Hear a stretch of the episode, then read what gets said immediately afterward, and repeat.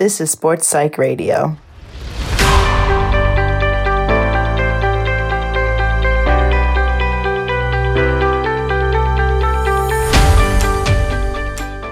Herzlich willkommen zu Folge 11 von Sportpsych Radio, dem Sportpsychologie Podcast.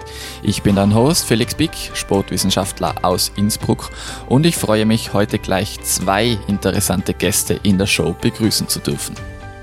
Ich spreche heute mit den beiden Sportpsychologen Georg Hafner aus Wien und Andrea Keplinger aus Imst, die gemeinsam das Buch Die Doping-Generation Reine Leistung statt Spitzensport geschrieben haben, das im Pflaum Verlag erschienen ist.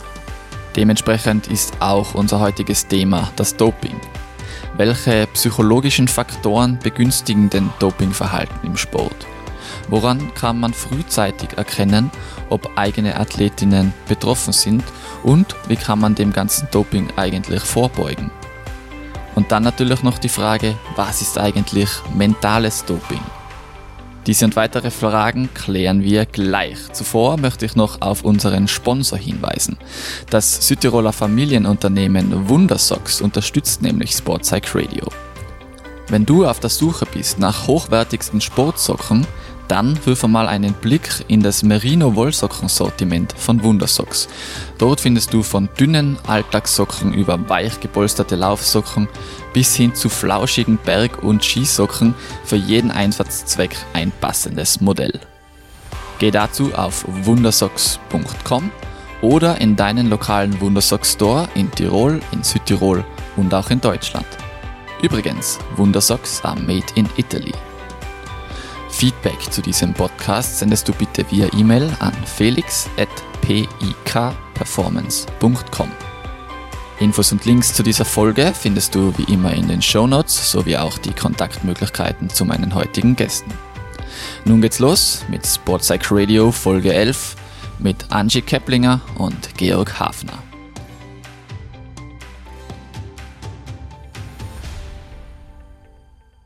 Die erste Frage, die ist immer die schwierigste und ich würde dich zu Beginn bitten, liebe Angie, für unsere Hörerinnen mal den Georg mit drei Adjektiven zu beschreiben.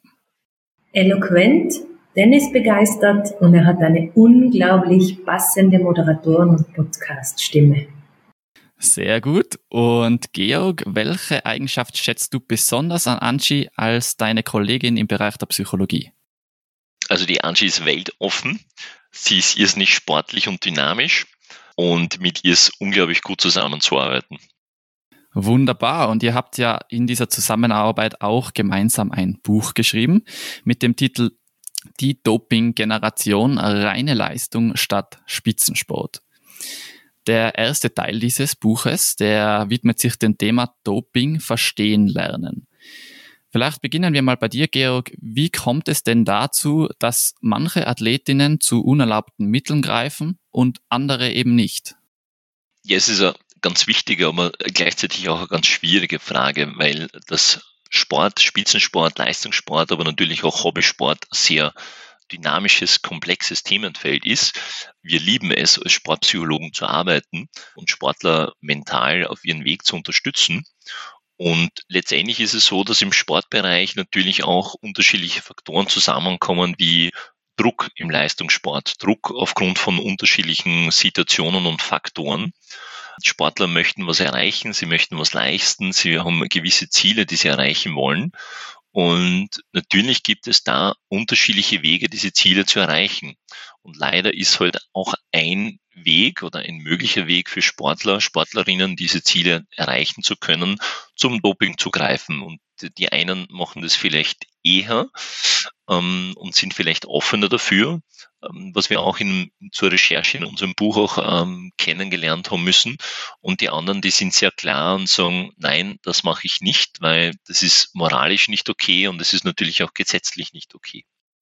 Wir sind hier ein Sportpsychologie-Podcast. Angie, deiner Meinung nach sind es hauptsächlich sportpsychologische oder generell psychologische Faktoren, die zu Dopingverhalten führen? Boah, so pauschal würde das jetzt nicht mit Ja oder Nein behaupten, eine klassische Psychologenaussage. Es kommt darauf an, Denn der Sport, denn der muss sehr breit gefächert betrachtet werden. Das ist ein multimodales System, verschiedene Disziplinen, Experten, auf der einen Seite die Sportwissenschaftler, die Ärzte, die Psychologen, die Physiotherapeuten, die Athletiktrainer und so weiter und so fort. Das heißt, jeder bringt seine Expertise mit.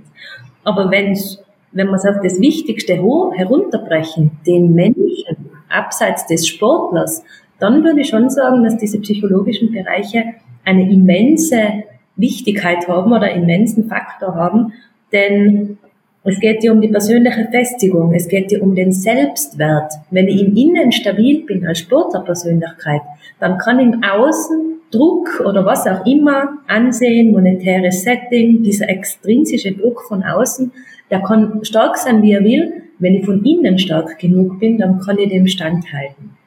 Und aber dann auch mit allen Konsequenzen leben. Und das ist sicher ein wichtiger Faktor, der da mit reinspielt und der nicht von der Hand zu weisen ist. An dieser inneren Stabilität können natürlich auch Sportpsychologinnen mithelfen. Aber würdest du sagen, dass generell die Verfügbarkeit eines sportpsychologischen Beraters oder einer Beraterin die Wahrscheinlichkeit reduziert, dass Athletinnen dopen? Nein. Es geht um Reflexion, es geht um Perspektivenwechsel, es geht um Ausarbeitung von Wenn-Dann-Strategien. Wenn jetzt irgendein komischer Arzt daherkommt und sagt, uh, durch diese Pille wirst du unter die Top 3 im Weltcup kommen, dann muss ich mir natürlich schon die Frage stellen, okay, bin ich reflektiert genug? Kann ich das, dieses mögliche Konstrukt erkennen? Oder tappe ich in die Falle? Und wenn ich dann jemanden Neutralen an meiner Seite habe, mit dem ich das reflektieren kann und besprechen kann, im Vorhinein, also im bestmöglichen Falle natürlich präventiv. Wir werden ja oft als Sportpsychologen, ich habe das schon einige Male gesagt, als Feuerwehr geholt, wenn es schon brennt. Aber das ursprüngliche oder der ursprüngliche Plan an der Sportpsychologie wäre dieses präventive Arbeiten, der Kontext, um diese Möglichkeit ausschließen zu können, diese Selbstwert, diese Selbstvertrauen im Athleten zu fördern und vor allem, wie ich schon gesagt habe, diese Reflexionsfähigkeit von mir selber zu festigen. Als Experte für mich sozusagen. Meist dopen Athletinnen ja nicht einfach so selbstständig, indem sie in die Apotheke gehen und sich da irgendeinen Hustensaft oder einen Nasenspray holen, sondern sie stecken da in der Regel schon in einem System drin, das sie dabei unterstützt, diese Dopingmaßnahmen durchzuführen. Georg, welche Personenkreise können denn in diesem System alle beteiligt sein? Das ist eine sehr wichtige Frage auch. Ähm, letztendlich, und das ist das Tückische, dass letztendlich alle Personenkreise irgendwie beteiligt werden können. Klassischerweise könnte es im Sinne des Konjunktivs natürlich ein Sportmediziner sein, aber ich würde hier niemals irgendwie eine Pauschalverurteilung machen, sondern es können genauso gut Physiotherapeuten oder andere vermeintliche Experten oder Manager diese ersten Schritte der Verführung zum Doping tun, weil das Geschäft mit dem Doping natürlich auch ein sehr lukratives Geschäft ist für die, die das ähm, verkaufen. Und das muss dann natürlich nicht klassischerweise Mediziner sein, sondern das können eben unterschiedlichste Personengruppen sein, die dann sowas anbieten. Und das das Trügerische ist auch, dass es vielleicht auch manchmal jemand im Trainerteam ist oder vielleicht im Sponsorenbereich oder Managerbereich. Das heißt von Personen, die natürlich im besten Fall von außen stehend betrachtet es gut meinen für den Sportler und indirekt meinen sie es vielleicht sogar gut, weil sie ja den Erfolg des Sportlers fördern wollen. Aber wir wissen heute alle, dass Doping nicht erlaubt ist, dass es ein unerlaubtes Mittel ist, dass es natürlich auch unglaublich den Körper schädigen kann.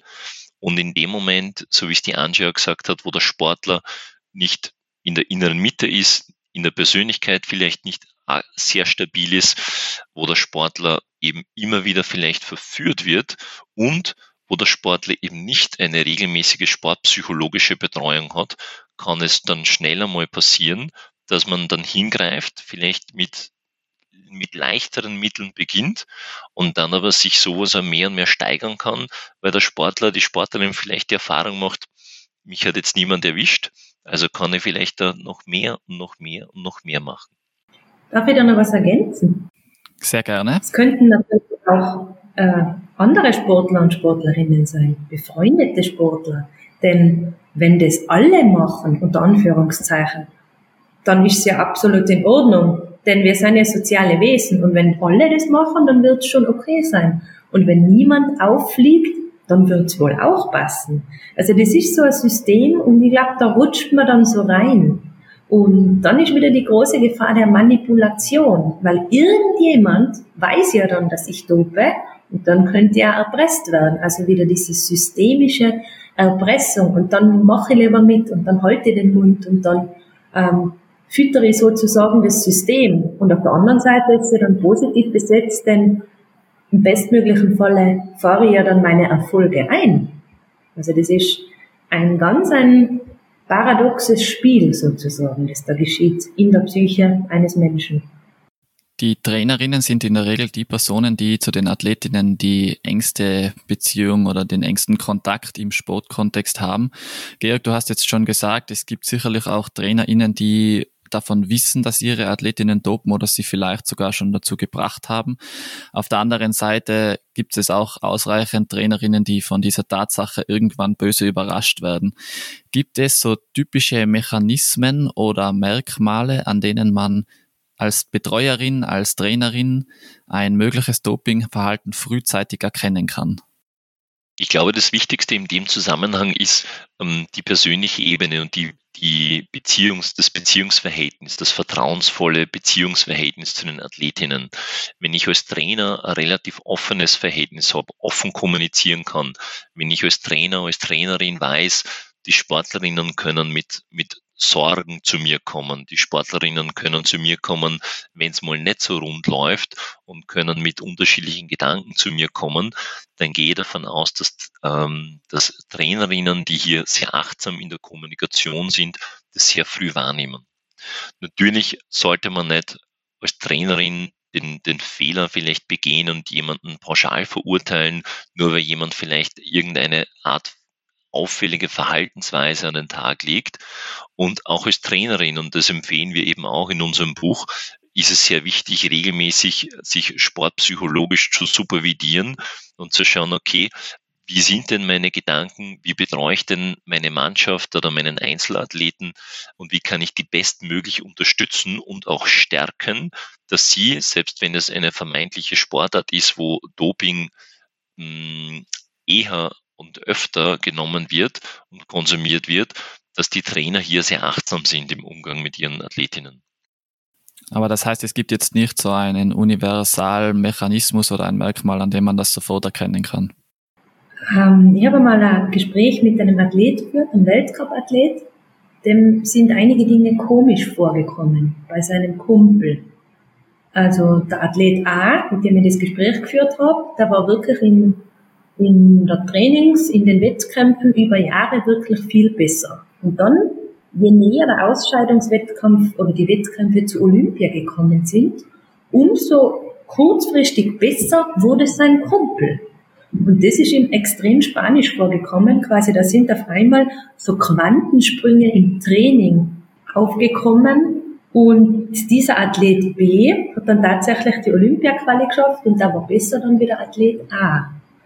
Also ob das wirklich jetzt ein messbarer und greifbarer Faktor ist, das stellt sich die Frage, aber das darf man schon betrachten. Also wenn auf einmal die Leistung quantensprungmäßig nach oben geht, dann ist schon die Frage, okay, wie schaut's da aus? Und bei Jugendlichen kann man es eventuell an körperlichen Veränderungen erkennen. Also ich habe da nur ein persönliches Beispiel. Vor ein paar Jahren war ich mal im Fitnessstudio. Da war eine, die da mitgearbeitet hat die hat dann Krafttraining Training betrieben und irgendwann rufe ich mal im Fitnessstudio an und sage, ja hallo, da ist die Angie, ist die XY da? Und dann war eine Männerstimme am, am Telefon, hat gesagt, ja, ich bin ja da, Angie, hallo. Und bei dieser hat sich dann der Adamsapfel so extrem verändert und die Stimmbänder, dass ich mir gedacht habe, boah, was ist denn da passiert? Also die hat da offensichtlich, ich habe da nochmal mit ihr geredet, ähm, mit Anabolika nachgeholfen, aber das waren dann nicht reversible, also man kann das dann nimmer verändern. Auswirkungen auf den Körper, dieses Wachsen des Adamsapfels, diese Stimmbandfärbung und das war für mich wirklich in diesem Moment am Telefon, habe ich mir gedacht, boah, was ist denn jetzt los? Also auch gerade im Amateurbereich nimmt das Doping leider extrem zu, weil es halt viel um die Außenperspektive geht. Wenn ich pumpen gehe und ich bin, jetzt ganz salopp formuliert, so ein ganz schmaler Lauch und innerhalb von zwei Monaten habe ich einfach mal 15 Kilo mehr äh, Muskelmasse auf mir, dann kann irgendwie was nicht, nicht richtig sein. Also das ist dann schon komisch. Und dieses Gefühl von komisch, man hat zwar wirklich keine Zahlen, Daten und Fakten, sagen ganz viele im Umfeld von Dopern, unter Anführungszeichen, dass da irgendwas nicht zusammenpasst. Ja, gerade diese männlichen Gesichtszüge, die viele Frauen bei der Einnahme von eben anabolen Steroiden annehmen, das ist sicherlich ein, ein Merkmal, auf das man achten kann, wenn einem was auffällt, da mal ein bisschen näher hinzuschauen. Angie, ihr nennt in eurem Buch so genannte kritische Phasen, die Athletinnen im Laufe ihrer Karriere, ihres Lebens durchlaufen. Was meint ihr damit für Phasen und worauf muss man da achten? Also die erste kritische Phase stellt sicher die Nachwuchssportphase. Wenn sich dann herausstellt, schaffe ich es in den Spitzensport oder in irgendeiner höher führende sportliche Leistungsschule. Ähm, da geht es dann um zu frühzeitiges Talentescouting. Es geht um zu frühe Spezialisierung. Ähm, da ist ein sehr wichtiger Vertreter, der Felix Gottwald, äh, der Österreicher, den kennen sicher viele. Der kreidet dieses System an der frühen Spezialisierung. Denn je multimodaler und multisportiver ein Kind aufwächst, mit ganz vielen Möglichkeiten, um die Sehnen, die verschiedenen Muskelgruppen zu trainieren, umso gefestigter wird es dann im Aufbau der Muskulatur und allen mitspielenden Mechanismen, um sich dann ein bisschen später zu spezialisieren. Also das öffnet den Horizont total. Das ist sicher eine wichtige kritische Phase. Und es gibt eine spannende Studie von der Sporthochschule Köln, da wurden unter anderem die Bevölkerung befragt, aber auch Athleten selber äh, im deutschen Spitzensport über ihre Gründe für das Fehlverhalten sozusagen. Also diese kritischen Phasen, warum man dopen könnte. Wir bleiben im Konjunktiv. Und da ist ganz spannend, der Faktor Nummer eins war der sogenannte Erfolgsdruck. Faktor Nummer zwei, der Druck durch das Umfeld, also diese extrinsische Erwartungshaltung mir gegenüber. Und der dritte Faktor war das Streben nach Anerkennung, also auch ein sogenanntes Ego-Thema auf Sportler- oder Athletenseite. Weitere Faktoren waren dann nur Existenzangst, Profitgier und fehlendes Unrechtbewusstsein. So ganz spannend, das kann man eingeben von der Deutschen Sporthochschule Köln, eine Studie zu dieser gesamten Thematik. Hochspannend, hocheffektiv, vor allem auch die Unterschiede zwischen Athletensicht und Bevölkerungssicht. Also das wären so verschiedene kritische Phasen aus meiner Sicht. Und natürlich, je näher ein Ausscheidungswettkampf kommt oder möglicherweise die Vorbereitung auf Olympische Spiele oder Weltmeisterschaften oder Europameisterschaften. Mhm. Es gibt ja von der NADA, das ist die Nationale Anti-Doping-Agentur, ein Doping-Präventionsprogramm, das vor allem auf Aufklärung setzt und darüber hinaus mit einem sehr relativ umfangreichen Tracking-System und auch einem Testsystem versucht, Täterinnen zu entlarven. Tracking-System meint, dass die Athletinnen angeben müssen in einer App, wo sie sich wann aufhalten, um für eine eventuelle Testung ähm, bereit zu sein oder bereit zu stehen und auch aufgefunden zu werden. Aber kommen wir nun mal zur wichtigsten Frage des heutigen Tages. Lieber Georg, welche konkreten Möglichkeiten siehst du für Trainerinnen, für Eltern ähm, und auch für sonstige Funktionärinnen in Vereinen, in Verbänden über die Möglichkeiten der NADA hinaus, dem Doping im, bei den eigenen Athleten vorzubeugen? Ich, ich möchte hier bei der, bei der Frage und bei der Antwort von der Angie noch quasi ergänzen, was eben zu dieser Frage auch sehr gut passt, dass diese, diese Punkte, die die Angie aufgezählt hat, letztendlich, so wie zum Beispiel der Druck und, und die Erwartungen letztendlich immer im Sportlerleben irgendwo eine Begleitung sind. Und deswegen ist es ein, ein gewisses Potenzial, dass immer irgendwie äh, eine, ein Potenzial für eine Krise da ist, vor allem dann, wenn vielleicht Niederlagen dann, da sind oder dann, wenn der Druck besonders groß ist, um im Kader zu bleiben oder dann, wenn die Karriere schon langsam zu Ende geht und die erwarteten Leistungen noch ausgeblieben sind. Und genau da ist es wichtig, jetzt um auf deine Frage zu kommen, und genau da ist es wichtig für Eltern, für die Trainer, für den ganzen Verband natürlich, letztendlich immer wieder regelmäßig draufzuschauen, genauso wie ich es vorher gemeint habe, in der achtsamen Kommunikation zu bleiben, in einem positiven Teamgefüge zu bleiben, dass es natürlich in zum Beispiel in einem Team eine gesunde Konkurrenz geben darf und dass diese gesunde Konkurrenz aber nicht die Persönlichkeit zerstören soll, sondern im besten Fall wiederum durch sportpsychologische Begleitung, dass diese gesunde Konkurrenz die Persönlichkeiten untereinander wachsen lässt. Und das können sehr gute Trainer begleiten, das können sehr positiv engagierte, aber nicht überengagierte Eltern mitunter leisten. Und genauso wie es die Angie auch schon gesagt hat, im besten Fall ist es so, dass eine regelmäßige sportpsychologische Betreuung vorhanden ist, weil dann hat der Athlet die besten Möglichkeit, nicht nur auf körperlicher Ebene sich bestmöglich zu entwickeln, sondern eben auch auf Kopfebene ähm, mit psychischem Druck und viel mehr auf der mentalen Ebene bestmöglich zu entwickeln. Und genau dann können all diese Faktoren im besten Fall gut abgefedert werden.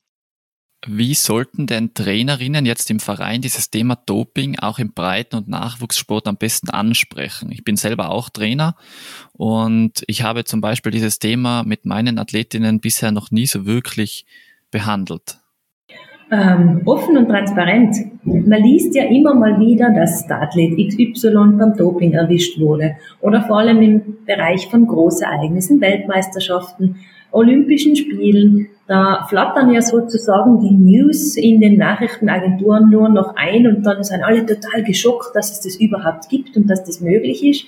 Aber die große Gefahr, wenn man es nicht anspricht, ist es, dass man es under works web, also unter den Teppich, Teppich kehrt. Und wenn ich schon offen und transparent der Thematik gegenüber bin, dann öffnen die Athleten ihre Scheuklappen oder nehmen ihre romantische Brille des Spitzensports ab und erkennen dann aber auch mögliche Gefahren. Denn sie sind schon eingestellt auf eine mögliche Situation, dass mir dann irgendjemand anspricht und sagt, du, du bringst eine super Leistung, aber ich kann dir nur helfen, möglicherweise effektiver mit deiner Leistung umzugehen, dies besser zu steigern. Und auf der anderen Seite aber auch, möglicherweise in Teamworkshops oder bei uns in Österreich gibt es zum Beispiel in den Nachwuchsleistungssportzentren, in den Sportklassen Vorträge von Kollegen von der NADA, um auch auf schulischer Seite da wirklich eine Aufklärung zu betreiben. Denn die Information ist alles. Wenn ich informiert bin, dann ähm, habe ich einen gewissen Input und dann kann ich viel offener mit gewissen Situationen umgehen. Im Vergleich dazu, wenn ich ganz blauäugig an die Sache gehe, und dann quatscht mir wirklich irgendjemand vor der Seite an und ich denke mir, oh ja, der ist ja sehr vertrauenswürdig. Und dann rutsche ich halt in dieses System rein, ohne überhaupt davor irgendwas davor erfragt zu haben, sozusagen. Angie, findest du diese Seminare oder Workshops, die die NADA anbietet, auch für Vereine sinnvoll? Äh, Information macht immer Sinn. Denn da gibt es einen Spruch, wer nichts weiß, muss alles glauben. Und da ist Information ein unglaublich wichtiger Faktor, denn im Zusammenkommen im Verein, egal ob es Eltern sein oder Trainer oder Athleten selber, Sprache schafft Wirklichkeit. Da ist diese kommunikative Ebene ganz wichtig und dann ist oft vielleicht das Gesagte des Workshops gar nicht so wichtig, aber das Zusammenkommen danach, die Gespräche, die sich dann ergeben, sind ganz, ganz wichtig. Und wenn dann was sein sollte, erinnert man sich an den Tag X zurück und sagt, das Elternteil hat gesagt, er hat einmal einen Kollegen gehabt, dem ist das auch passiert, den könnte doch jetzt anrufen, um eben diese soziale Gefühle zu stärken und sich auch nicht so allein zu fühlen in dieser Situation. Was viele Betroffene sagen, dieses Alleinsein ist ganz ein extremer Faktor und diese Scham und diese Schuldzuweisung sozusagen um nochmal an das anzuschließen, was der Georg vorhin gesagt hat, äh, bezüglich der Prävention. Es gibt auch einen sogenannten Doping-Früherkennungsfragebogen. Georg, was taugt denn dieser und in welchen Situationen kann man den einsetzen? Genau, wir haben uns da viel Gedanken gemacht, ähm, was letztendlich hilfreich sein kann, unabhängig von der sportpsychologischen Betreuung. Und der Früherkennungsfragebogen soll einfach immer wieder zur Hand genommen werden, um sich selber zu reflektieren. Genauso wie diese Workshops von der NADA oder von anderen Kolleginnen, die die Sportlerinnen, die Teams, die Trainerinnen aufklären zu dieser Thematik und nicht nur irgendwann dann, wenn alle zwei Jahre irgendwo ein Dopingfall äh, an den Medien herantritt, sondern immer wieder etwas zum Thema machen und ansprechen und diskutieren, ähm, damit das Thema nicht so irgendwie eben unterm Radar ist und dass, wenn es mal jemanden betrifft, dass man eigentlich weiß, okay, wie, wie soll ich denn jetzt reagieren oder nicht? Und mit diesem Doping-Früherkennungsfragebogen geht es letztendlich darum, Bewusstsein für sich selber zu schaffen im Sinne der Selbstreflexion. Und wenn ich als Sportler mündig bin und ich kann als junger Sportler, als jugendlicher Sportler schon sehr mündig sein und reflektiert sein, dann bin ich mir bewusst, wie ich zu, zum Thema Doping stehe, wie meine innere Haltung ist und wie, wenn Tag X kommen würde, wenn ich gerade noch einer Liga Niederlage besonders fertig bin und Selbstzweifel habe ähm, und genau dann aber die Verführung da wäre, könnte ich trotzdem auf meine innere Haltung zurückgreifen und wissen, ich entscheide mich genau so, weil ich das will und müsste mir nicht irgendwie der Situation hingeben. Es ist natürlich ein, also kein wissenschaftlicher Fragebogen. Wir haben uns da zehn Fragen überlegt. Das ist eine Art Screening-Verfahren, äh, Kurzfragebogen, um einfach das Reflektieren zu ermöglichen. Denn im wahren Leben hat man niemals, wenn man es braucht, einen wissenschaftlichen Fragebogen bei der Seite, um zu sagen, Moment einmal, ich muss ja schon einen Fragebogen machen, um mich dann zu entscheiden, sondern es fokussiert mich selber als Athlet auf meine innere Stimme zu verlassen. Und das war uns ganz, ganz wichtig, diese Bewusstwerdung, mögliche Gefahren und dann die Einschätzung darauf. Gehen wir mal gedanklich einen Schritt weiter. Sagen wir, es sei im eigenen Verein, im Verband, in der Trainingsgruppe zu einem Dopingfall gekommen. Und es kann natürlich weitreichende Folgen für alle Betroffenen, Betroffenen haben, nicht nur für die Athletinnen selbst, die dieses Vergehen begangen haben, sondern auch für Funktionärinnen, für Trainer, für andere Betreuerinnen, die unter massiver Rufschädigung leiden können, unabhängig davon, ob sie davon gewusst oder daran beteiligt waren oder nicht. Wie ist, Georg, deiner Meinung nach neben der lückenlosen Aufklärung des Falles aus sportpsychologischer Sicht mit so einer Situation am besten umzugehen? Ähm, was sehr schnell passiert, gerade wenn wir die Medien nachverfolgen bei einem Dopingfall, ist, dass wir sehr schnell in eine Verurteilung reingehen, dass wir von Tätern sprechen, dass wir von Opfern sprechen, dass wir jeder uns schnell eine Meinung bieten. Das ist ganz menschlich, das ist mitunter ganz normal. Umso wichtiger wäre aber, wenn es in einem Verein passiert und auftritt, dass ähm, reflektierte Trainer eben dann wieder die Sportpsychologie suchen, entweder die ohnehin schon da ist ähm, oder spätestens dann im Sinne der Feuerwehr, wie es die Angie auch angesprochen hat, spätestens dann jemand Außenstehenden holt und dort mit dem Sportpsychologen, mit der Sportpsychologin versucht zu reflektieren dort in dem vertrauensvollen Gespräch mal zu schauen, okay, wie ist die Situation? Wie gehen wir als Team oder als Trainerteam oder als Mannschaft mit dem Ganzen um? Was können mögliche nächste Schritte sein? Und wie gehen wir gemeinsam gestärkt aus dieser Situation lösungsorientiert wieder heraus? Es wird wahrscheinlich die Realität oft so sein, dass ein Trainer oder ein Trainerteam dann gleich mal Panik schiebt, was machen wir jetzt und übereilt gewisse Dinge tut, umso wichtiger wäre eben ein Schritt, zu, ein, ein Schritt zurück und ein Schritt zur Seite und in der Sportpsychologie zu reflektieren. Jetzt hast du bereits erwähnt, diese mediale Aufmerksamkeit und die öffentliche Verurteilung, die relativ rasch erfolgt. Welche Rolle spielt Diskretion in diesem Zusammenhang? Es ist natürlich ein, ein, ganz wichtiger Punkt, die Diskretion. Und deswegen ist es ja so toll, wenn man sich an die Psychologie wendet, weil hier natürlich die vertrauensvollen Gespräche stattfinden können. Das ist nicht bei allen Professionen so. Und in der Psychologie hat man diese Diskretion aber quasi auf, aus Berufswegen äh, ist hier die Diskretion schon wichtig. Deswegen ist es ja so toll als Trainer oder als Sportler, als Sportlerin, wenn es tatsächlich mal passiert ist, dass man sich hier vertrauensvoll eben an uns, an die Kolleginnen wenden kann. Angie, der Georg hat jetzt gerade schon angesprochen, diese Täter-Opfer-Rolle, die es natürlich zu beachten gilt. Viele Doper agieren sicherlich aus Verzweiflung, was auf keinen Fall eine Ausrede oder eine Entschuldigung für dieses Verhalten darstellt.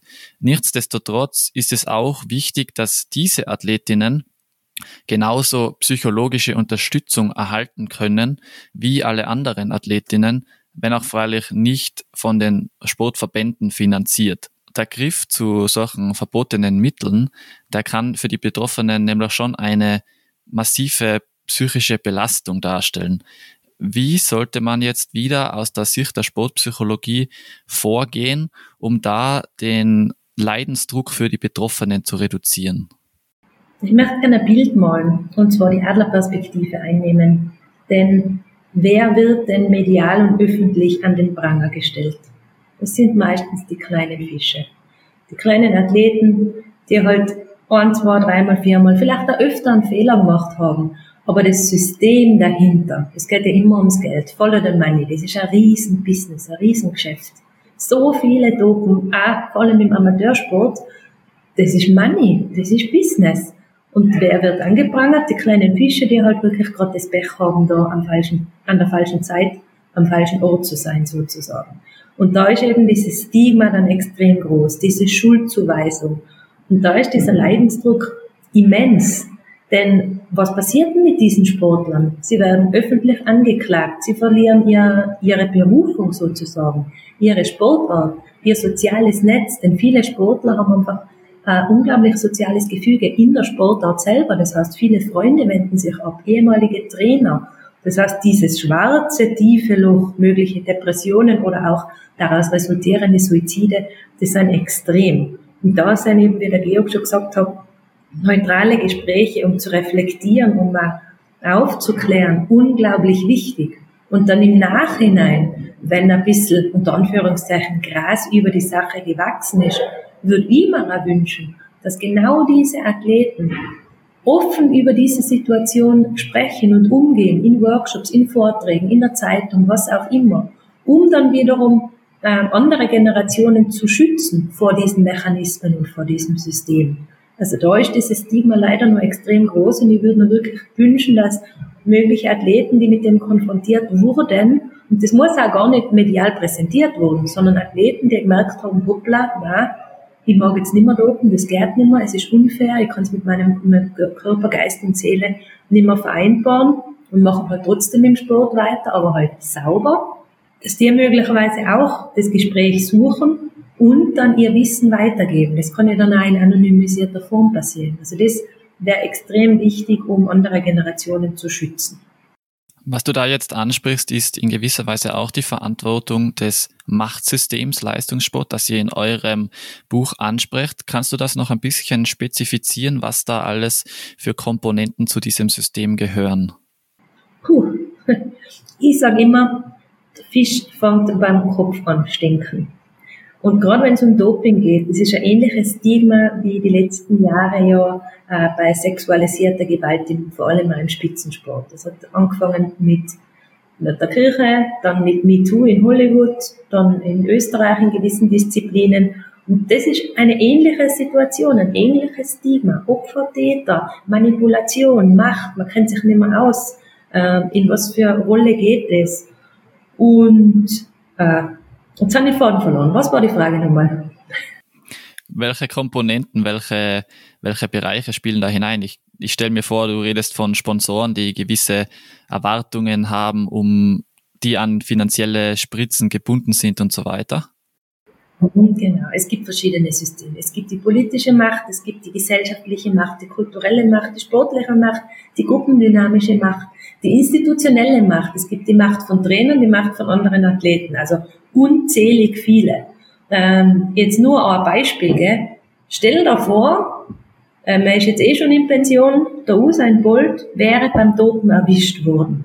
Das wäre ja ein immenser Schaden für sein Land, weil er das Aushängeschild oder keine Ahnung, damals die Steffi Graf für Tennis oder die Serena Williams für Tennis oder wer auch immer oder der Cristiano Ronaldo für den Fußball. Ein immenser Marketingschaden. Erstens für die Sportler selber, zweitens für das Land Und da sind natürlich gewisse Mechanismen, die das schon unterdrücken, um eben nicht in die Öffentlichkeit zu gehen. Wobei, das wäre ja gerade wieder spannend, wenn eben solche Athleten dann eventuell, wenn das verjährt ist, ich weiß jetzt nicht genau, wie der rechtliche Rahmen bei Doping ausschaut, nach 20 oder 30 Jahren sagen, hey Leute, so schaut's aus, das waren die Tatsachen, das war dieses Gefüge, dieses Machtkonstrukt, das mich zu diesen Situationen gebracht hat, um dann wiederum Aufklärung zu leisten. Das wird sicher vielen nicht gefallen, das ist mir eh klar, aber nur so kann man ähm, die ganze Menschheit einfach weiterbringen. Noch eine Frage zu diesem Thema Machtsystem, Georg. Die Sponsorinnen und Sponsoren von Leistungssportlerinnen stellen natürlich gewisse Leistungsansprüche an die Athletinnen und schlussendlich muss jeder Sportler von etwas leben. Man ist auf das Geld angewiesen. Siehst du die Sponsoren in diesem Bereich Doping auch in der Verantwortung? Ich würde sagen, alle, alle beteiligten Stakeholder haben eine gewisse Verantwortung. Ähm, ich würde hier auf keinen Fall irgendwie die Verantwortung nur auf eine Gruppe zuschieben wollen. Und Sponsoren wollen natürlich, das liegt aber auch auf der Hand, wollen natürlich, dass ihre gesponserten Athletinnen und Mannschaften erfolgreich sind, damit sie halt möglichst ähm, breit mit ihren Sponsoring auftreten können. Sie tragen zumindest indirekt dazu bei, weil wenn der Sportler weiß, er ist beispielsweise vertraglich verpflichtet, unter die Top 10 zu kommen und wenn er die Top 10 nicht erreicht, dann würde der Sponsor vielleicht abspringen, dann wird hier natürlich indirekt vom Sponsor ein gewisser Druck ausgelöst. Und dieser Umgang mit dem Druck, das gilt es aber wieder als Persönlichkeit zu bewältigen.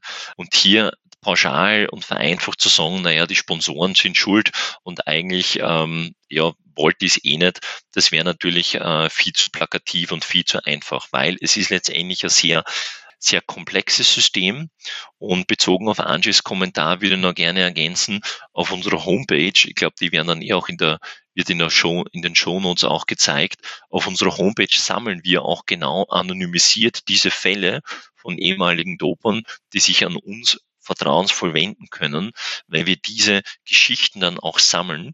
Wir betreuen natürlich nicht nur Dopingsportler. Die ähm, Dopingsportler sind eigentlich nur ein kleiner Bereich unserer Tätigkeit als Sportpsychologinnen. Aber da und dort kommt sowas dann doch vor und da und dort sammeln wir anonym diese Fälle, deswegen auch auf der Homepage möglich. Und diese Geschichten wollen wir dann auch weitergeben anonym, weil es eben so wichtig ist, diese Thematik aufzuzeigen und auch zu sehen, welche Sportarten dann doch alle betroffen sind, möglicherweise. Ich habe zum Abschluss noch eine Frage zu einem Thema, das ich im Buch gelesen habe. Ihr erwähnt den Begriff mentales Doping. Georg, was meint ihr damit? Mhm.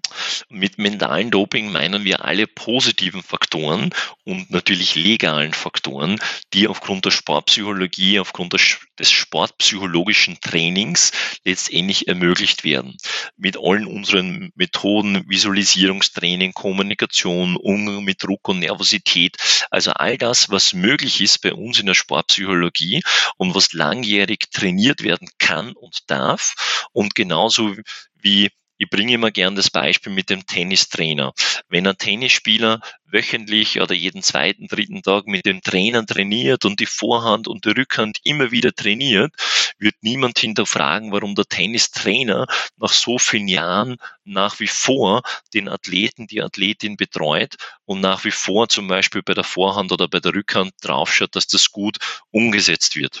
Und beim mentalen Training ist es dann leider aus unserer Erfahrung so, dass Sportler fälschlicherweise mal ein Buch lesen oder vielleicht ein Seminar in der Sportpsychologie machen und dann denken, naja, ich bin jetzt eh informiert über die Sportpsychologie, ich brauche jetzt eh eigentlich nicht mehr.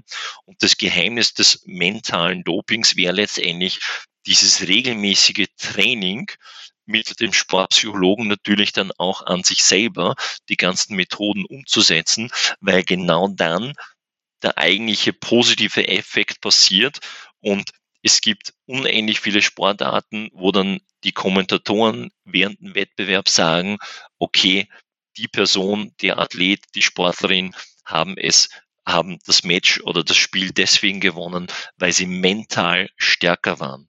Weil auf körperlicher Ebene mit Technik und Taktik ohnehin im Spitzensport alle auf gleicher hoher Ebene sind, mit sportwissenschaftlicher Unterstützung, aber die Sportpsychologie, das mentale Training sehr oft vernachlässigt wird und deswegen clevere Sportler das mentale Doping für sich gut nutzen. Weil das mentale Doping nämlich erlaubt ist. Genau, genau dies wurde auch vor vielen, vielen Jahren, da habe ich mal einen Zeitschriftenartikel einer US-amerikanischen Sportzeitung gewesen, in der Football League wurde wirklich angeprangert, dieses mentale Doping. Da war ein Athlet, der hat wirklich effektiv und ganz viel mit seinem Sportpsychologen zusammengearbeitet. Und dann war die Frage dieser Visualisierungstechniken, wie viel von diesem mentalen Doping ist denn tatsächlich erlaubt? Ich habe schmunzeln müssen, aber ich war dann trotzdem froh, dass das zumindest ähm, national auf US-amerikanischer Ebene breit und öffentlich diskutiert wurde. Und da kann man dann seine Meinungen dazu haben und man sagt ja, egal welche Zeitschriftenartikel oder any news are good news sozusagen, um dieses Feld einfach bekannter zu machen. Gibt es abschließend noch eine Message, die ihr unseren Hörerinnen mitgeben möchtet? Ja, eine Reflexionsfrage zum Sport. Wie freiwillig ist freiwillig im Sport eigentlich? Egal in welchem Bereich, ob Kinder, Nachwuchs, Hochleistungssport, Amateursport, Breitensport, Druck, Gefüge, Macht, äh, monetäre Reize, Ansehen, Anerkennung, was auch immer. Und dass es, aber egal wie freiwillig oder unfreiwillig Dinge im Sport sind, es keine, absolut keine Herausforderungen im Leben gibt, die man mit vertrauensvoller, wohlwollender, aber vor allem menschlicher Unterstützung nicht meistern könnte. Denn rückblickend, und da spreche ich jetzt nicht nur für mich, sondern ich glaube für jeden Menschen auf diesem Planeten, ähm, wenn ich eine Sache aus schlimmen Situationen lerne, dann habe ich schon gewonnen. Dann habe ich, wie ich so gern sage, den Horizont erweitert und bin gewappnet auf neue Situationen. Genau.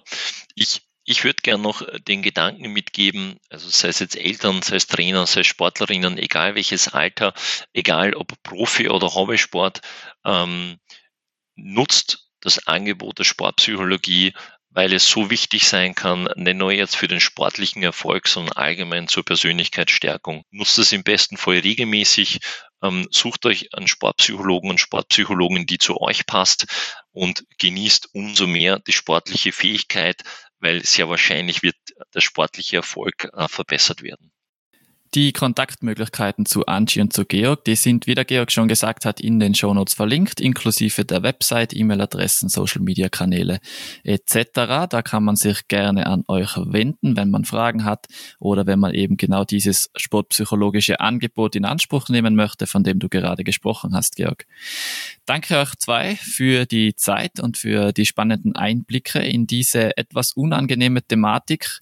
Schade, dass es diese Podcast-Folge braucht, aber ich denke, es ist im Sinne des fairen Sports und des Wohlbefindens der Athletinnen wichtig, dass dem Doping eine entsprechende Aufmerksamkeit geschenkt wird und auch einmal die psychologische Perspektive darauf betrachtet wird. Ganz wichtig, wem dieses Buch jetzt interessiert, ich mache jetzt ein bisschen Werbung im eigenen Sinne, kann das sehr gerne auf der Pflaum Homepage, der Deutsche Verlag, unter www.buecher.pflaum.de bestellen. Und wir seien für Kritik, Anerkennung, lobschätzende Worte, was auch immer, absolut offen und würden uns freuen. Den Link dazu gibt es auch in den Notizen. Vielen Dank. Vielen Dank.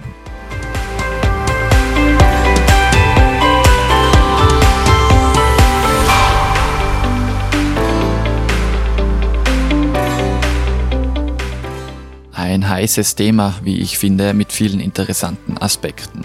Allein die Frage nach der Täter-Opfer-Rolle, die Angie angesprochen hat, und wie stark das Machtsystem Leistungssport, das nicht nur verbotene, sondern ja auch schwer gesundheitsschädliche Doping begünstigt, ist auf jeden Fall eine Diskussion wert. Ein besonderer Dank geht an dieser Stelle nochmal an die Firma Wundersocks, die mit ihren hochwertigen italienischen Merino Sportsocken diesen Podcast ermöglicht. Alle Infos dazu gibt's auf wundersocks.com und einen Link dorthin findest du auch in den Notizen zu dieser Sendung. Bis zum nächsten Mal und denk daran, jeder körperlichen Leistung geht eine psychische Leistung voraus.